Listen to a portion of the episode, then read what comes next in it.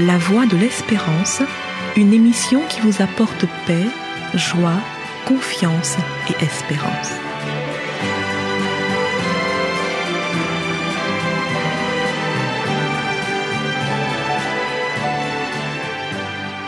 Bonjour la Guyane et bonjour à tous depuis la Guyane.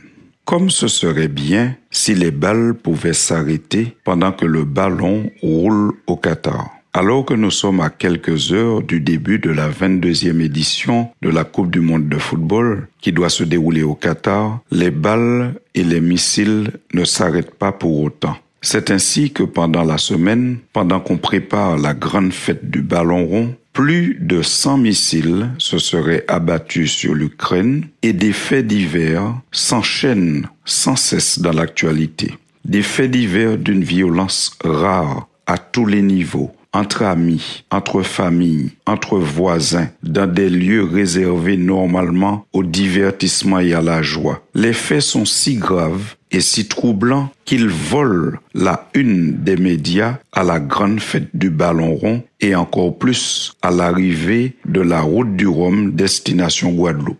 Pourtant, des millions ont été dépensés pour construire des stades et médiatiser l'événement. Des millions sont dépensés pour préparer des grandes fêtes sportives. Mais même ça n'arrive pas à détourner l'attention de ceux qui pratiquent et qui vivent dans la violence. Finalement, on peut se poser la question, est-ce que rien ni personne ne peut arrêter ou même simplement calmer cette vague de violence? En tout cas, on peut déjà dire que la Coupe du Monde n'y arrive pas pas plus que les autres grands événements sportifs qui mobilisent des millions pour divertir et rassembler les humains.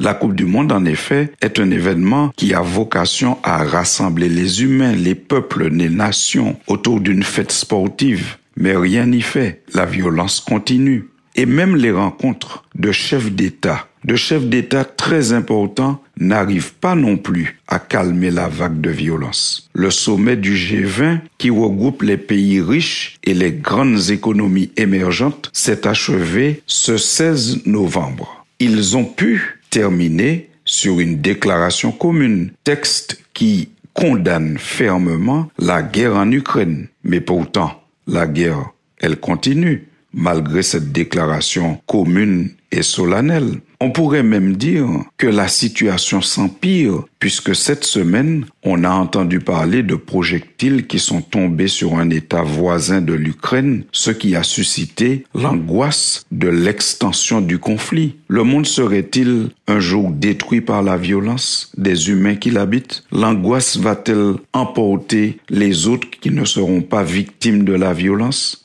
Plus que jamais, l'humain fait la preuve qu'il a de grandes capacités, comme le fait de pouvoir climatiser des stades de foot à ciel ouvert, mais qu'en même temps, il n'est pas capable de gérer les problèmes liés au vivre ensemble. L'actualité révèle toujours des problèmes liés au vivre ensemble. Quand ce n'est pas le dérèglement climatique sur lequel les humains ne tombent pas d'accord, eh bien, c'est encore par la guerre qu'ils montrent leur difficulté à vivre ensemble ou la violence dans les familles. Dieu fait le constat qu'il est difficile pour l'humain de canaliser et de gérer sa violence. C'est dans le livre du prophète Ésaïe que nous retrouvons ce constat au chapitre 57 et au verset 20 quand Dieu dit Mais les méchants sont comme la mer agitée qui ne peut se calmer et dont les eaux soulèvent la vase et le limon. Il n'y a point de paix pour les méchants,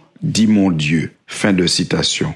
Le méchant est donc comparé ici à des eaux en furie qui ne peuvent se calmer. Cependant, nous nous rappelons que Jésus est présenté comme celui qui étonne tout le monde parce qu'il peut calmer les eaux déchaînées. Ceci est à retrouver dans l'évangile de Marc au chapitre 4, quand la Bible nous dit qu'un jour, Jésus étant dans une barque ballottée par des eaux en furie et un vent violent, se leva juste et dit, Silence, tais-toi. Oui, juste trois mots. Silence, tais-toi. Et le vent tomba et il se fit un grand calme. Et ceux qui étaient là ont été vraiment étonnés et se sont posé la question, mais qui donc est-il pour que le vent et la mer lui obéissent? Qui donc est-il?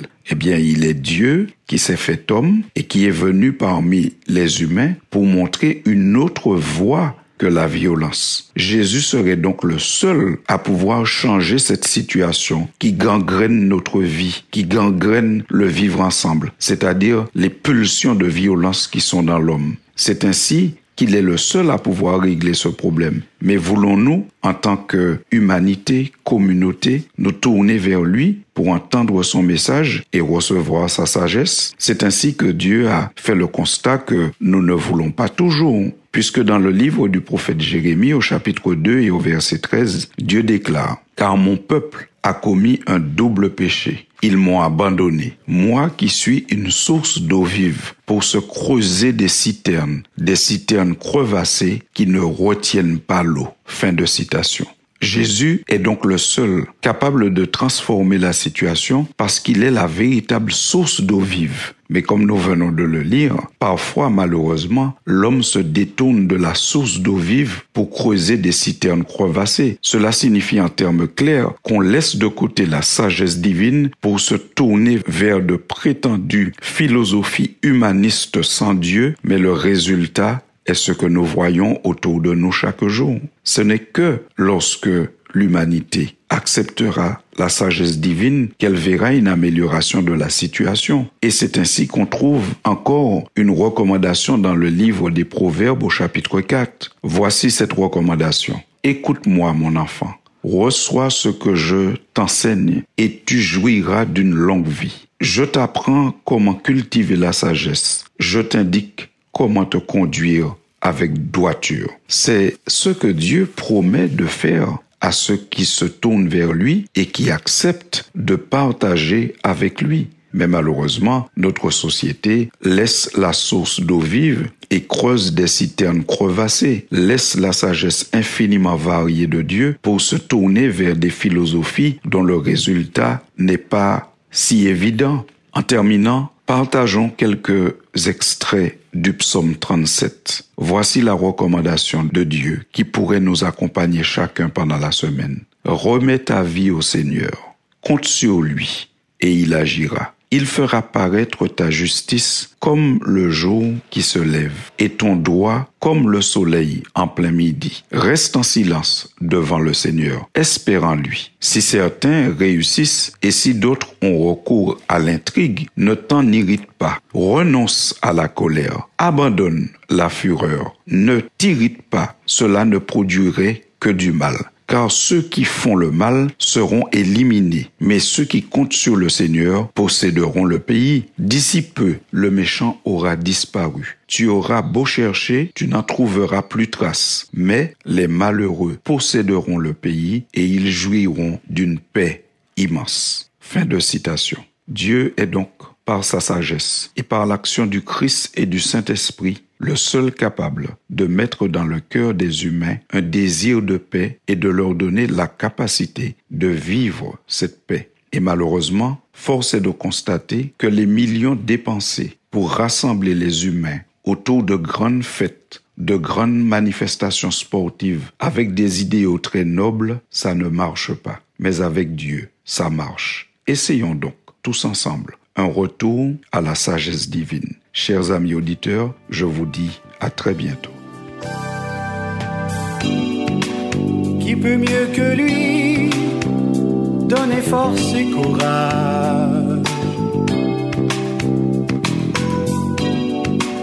Qui peut mieux que lui calmer l'orage, éclaircir le ciel, être le consolateur pour notre bonheur nous offre sa chaleur.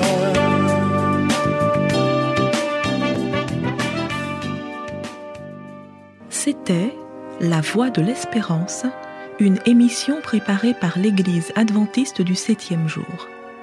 Si vous désirez avoir une copie de la causerie d'aujourd'hui, demandez-la. Elle vous sera donnée gracieusement.